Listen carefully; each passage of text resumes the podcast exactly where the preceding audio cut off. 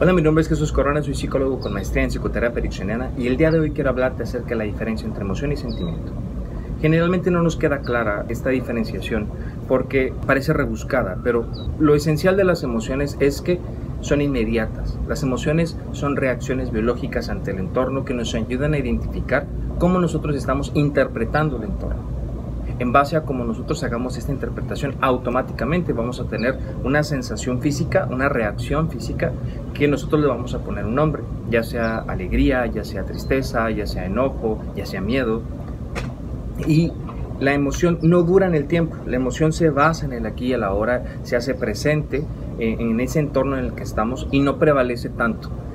La diferencia entre la emoción y el sentimiento es precisamente esta. El sentimiento puede durar mucho tiempo, Así como a veces podemos durar mucho tiempo enojados con alguna persona, que podemos estar tristes durante mucho tiempo por alguna situación o tener temor por alguna situación, es precisamente por lo que estamos pensando del evento.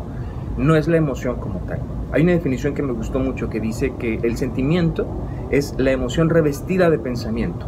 Es cómo nosotros tomamos lo residual de esa emoción y a través de lo que vamos pensando lo vamos manteniendo en el tiempo, lo vamos alimentando. Entonces, el sentimiento, la base es que nosotros tenemos un sistema de creencias en base a esa situación y eso va permitiendo que, el sentimiento se alimente, eh, que la emoción, perdón, se alimente y se siga prolongando. Entonces, si estamos nosotros en una situación similar, donde tenemos mucho tiempo sintiendo algo respecto a un evento, creo que es importante analizar qué es lo que estamos pensando del evento. Si la emoción es inmediata, si la emoción se basa en el aquí y el ahora, y yo sigo enojado por, por esa situación, si yo sigo eh, triste por esa situación o si sigo con temor, creo que es importante darnos cuenta de qué es lo que estamos pensando al respecto. Si estamos no de acuerdo, si estamos este, enojados por, porque creemos que no debe haber sido así, creemos que fue injusto o creemos que fue muy doloroso y estamos constantemente recurriendo a esa situación con pensamientos, vamos eh, eh, indefinidamente vamos a estar alimentando y vamos a estar sintiéndonos como no nos queremos sentir. Entonces, el darnos cuenta de los pensamientos que tenemos sobre esa situación nos va a ayudar a comenzar a deslindarnos de lo que nos es útil y lo que no nos es útil. Por ejemplo, les comentaba acerca de la disciplina mental, el saber qué estoy pensando y para qué lo estoy pensando. Si esa situación ya pasó, ¿para qué sigo pensando de la misma forma si me hace sentir de alguna forma que no me quiero sentir? Entonces, creo que dentro de esto es indispensable saber cómo estamos nosotros recordando esa situación y para qué le estamos recordando de esa forma.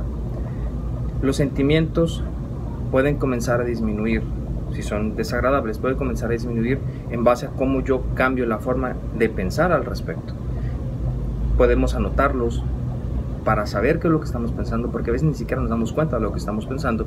Y eso nos puede ir ayudando a determinar si los pensamientos son útiles o no. Dentro de esto es eh, abordar eh, lo residual de la emoción y saber, sí, sabes que sí me dolió mucho, sabes que tuve mucho miedo en ese momento, pero ahora me estoy viviendo o me quiero vivir de una manera diferente. ¿Cómo lo voy a hacer? A través de reestructurar los pensamientos que tengo sobre el evento.